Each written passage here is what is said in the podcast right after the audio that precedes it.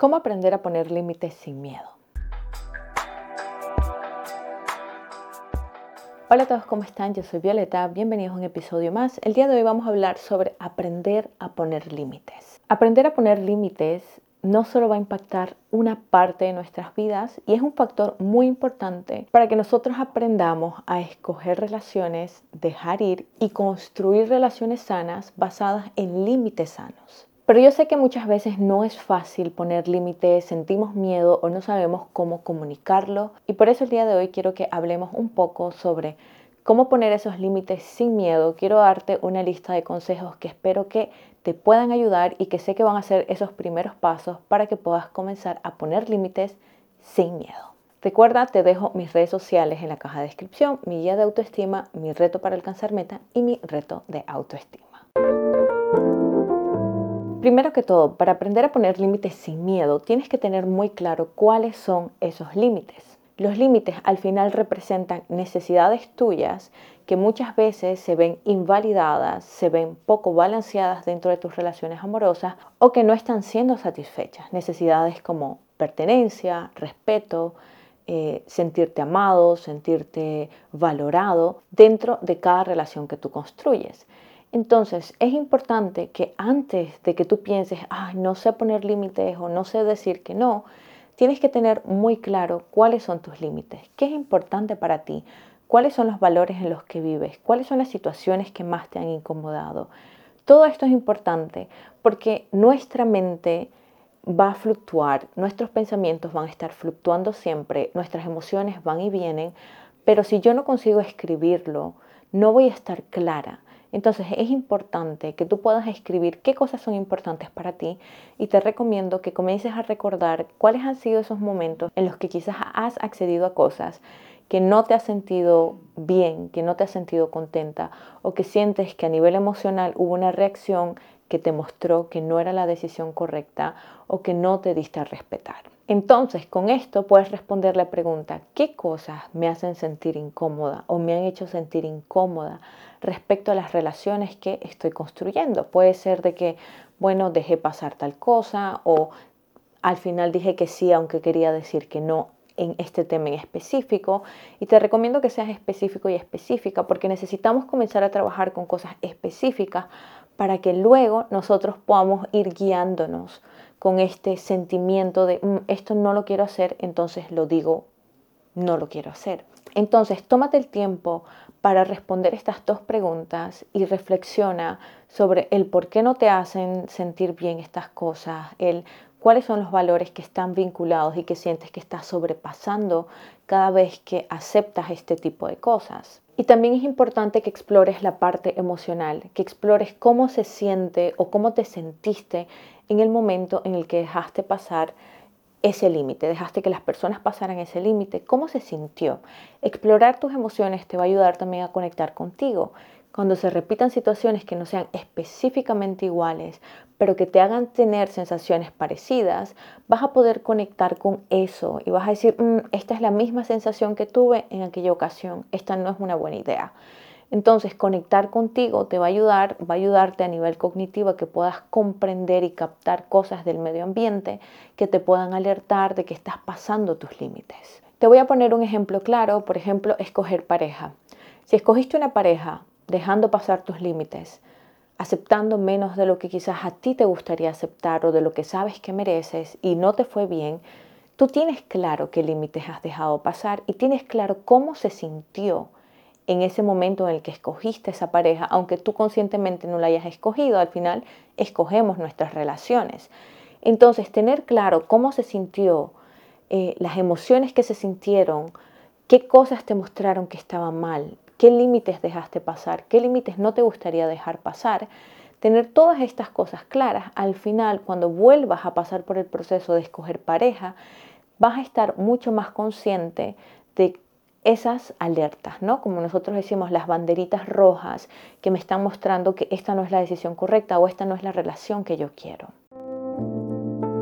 Número dos, comunica tus límites. Yo pienso que esta es la parte más difícil porque puede que yo tenga claro cuáles son mis límites, pero muchas veces es ese miedo de que no queremos lastimar a la otra persona o cómo lo digo sin verme molesta o verme que soy maleducada o que pierda esa vida social que quizás quiero tener y que quiero sentirme apreciada, pero si digo que no, quizás no voy a ser tan apreciada por ese grupo de personas o por mi pareja. Pero es importante de que una vez que hayas identificado tus límites puedas ponerlo en práctica y puedas comunicarlo. Más adelante voy a hablar de los por qué es tan difícil para nosotros poner límites y voy a hablar un poquito de los miedos que sentimos, pero lo que yo quiero que tú tengas en mente es de que cuando yo pongo un límite, aunque en el momento tenga miedo y lo hago, yo me estoy mostrando autorrespeto. ¿sí? El autorrespeto me lo voy a mostrar no solamente en el momento en el que cambio mi comunicación conmigo misma, sino también con actos, haciendo. Los hechos me van a hacer a mí comprender lo valiosa que yo soy para mí misma. Y aunque parezca algo insignificante, cuando yo comparto mi límite de forma clara y las personas aceptan ese límite y dicen, ok, ella dijo que no, no es no, tú vas a ver el reforzamiento a nivel cognitivo que vas a recibir y cómo poquito a poquito va a ser más fácil cambiar ese diálogo interno. Entonces, aunque tengas miedo, necesitas comunicarlo. Por eso siempre en sesiones cuando hablamos de poner límites, no solamente hablamos de, bueno, qué es importante para ti o qué no, sino que vamos paso a paso y es en la práctica del error, en ese ensayo en el que me voy volviendo buena o bueno en poner esos límites. Porque al principio va a ser un poco mecánico, pero siempre les dejo a ustedes las listas de, ok, primero vas a decir esto, segundo tienes que tener claro esto y tercero vas a terminar con esto. Y vamos a ir practicándolo situación por situación una y otra vez hasta que cada vez esa comunicación sea más sencilla y sea mucho más asertiva. Recuerda, las demás personas no van a saber qué quieres, qué necesitas o cuáles son tus límites si tú no lo comunicas. Y por eso también la comunicación tiene que ser muy clara, sin dar espacio a que hayan confusiones de, ah, bueno, sí quiere, pero que quizás no. Tienes que estar muy segura a la hora que lo dices, aunque tengas miedo, recuerda, respira profundo, comparte lo que sientes. Si en el momento no te sientes segura de decir no, sí, puedes y vale decir, mira, dame un segundito, déjame pensarlo. Y cuando lo hayas pensado o cuando hayas realmente creado todo el diálogo, lo que quieres compartir, respira profundo, regresas a la persona y le dices, mira, lo pensé y no, no es lo que quiero. Como siguiente punto, es importante que seas coherente con tus límites. Primero que todo, los límites comienzan cuando yo lo respeto. Si yo quiero poner tal límite, yo tengo que estar viviendo ese límite en mi vida personal. Uno, esto es importante porque las personas van a aprender más del ejemplo que tú le das, de cómo tú te tratas, de cómo tú te hablas, de cómo tú respetas tus propios límites. Y eso va a facilitar que las personas respeten tus límites. Es más fácil si tú respetas tus propios límites y tú eres muy clara y muy coherente con tus límites. En el momento que dices que no, la persona va a comprender que tú eres una persona coherente porque ya te ha visto vivir una vida en la que eres coherente con tus límites. Y dos, ser coherente con tus límites también es, es que si yo pongo un límite y la persona sobrepasa ese límite y yo lo ignoro y continúo como si nada porque me da miedo reclamar o porque tengo pena de que la persona se sienta mal, es muy probable que esa persona vuelva a repetir esa acción, vuelva a pasar los límites. Y si yo me quedo ahí, cada vez voy perdiendo el respeto una y otra vez y mis límites cada vez van a ser menos importantes y menos valorados por las personas de mi alrededor. Entonces, súper importante es de que si tú te das cuenta que una persona no respeta tus límites, tú dejes muy claro de que te has dado cuenta que tus límites no han sido respetados y que tomes la decisión de alejarte. No te digo que te tienes que ganar enemigos, no te digo de que tienes que pelearte con todo el mundo, pero sí es importante que aprendas a rodearte de personas que sabes que respetan tus límites. Y alguien que te quiere, que te respeta, que te aprecia, va a comprender tus límites y va a comprender de que cuando es algo importante para ti, es importante. Alguien que te aprecia va a respetar tus límites. Alguien que no te aprecia va a intentar pasar tus límites y ver, a ver, retarte a ver qué tanto puedes ceder tú. Y en el momento en el que tú cedas e ignores y no seas coherente con tus límites, la persona se va a dar cuenta que puede ir más y más y más. Y esto pasa mucho cuando nos relacionamos, por ejemplo, con personas que son narcisistas, que tienen estos rasgos narcisistas o aún que tienen un trastorno narcisista, ellas empujan para ver qué tanto tú das, qué tanto tú eres coherente con tus límites y qué tan dispuesta estás tú a ser coherente con tus límites y alejarte si sabes que no te hace bien y a no permitir rodearte. Y por eso las personas que no saben poner límites y las personas que ceden y que no son coherentes y que ay, les da miedo, son las presas perfectas para este tipo de personas, porque son fáciles de manipular, son difíciles de decir que no, entonces pueden hacer con esas personas lo que quieran.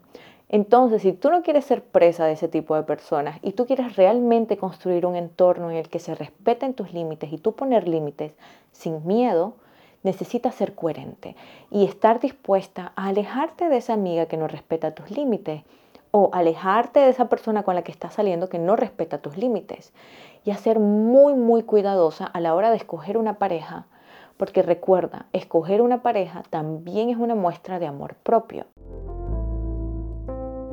Y por último, buscar apoyo profesional. Yo sé que para muchos quizás es algo que no estamos acostumbrados por nuestra cultura, por nuestra crianza, por nuestra, puede ser una baja autoestima, pueden ser muchas cosas que estén detrás de no saber poner límites de forma sana, simplemente no se nos ha enseñado a hacerlo. Pero en otros casos puede ser un tema un poquito más delicado, un tema de algún apego inseguro, algún problema muy serio de autoestima, algún miedo que nace de alguna experiencia pasada. Entonces esto yo te recomiendo que si sientes que es algo que se sale de tus manos, que sientes que lo has intentado una y otra vez, pero no has visto resultados y sientes que necesitas una guía, que, te, que deje ese paso a tomar eh, apoyo profesional. Te recomiendo que averigües sobre los tipos de terapia y que sientas qué tipo de terapia realmente te, se conecta más contigo con lo que tú quieres y con lo que tú estás buscando. Recuerda, te dejo mis sesiones personalizadas también en la caja de descripción. Yo soy Violeta Martínez y nos vemos en un próximo episodio. Chao.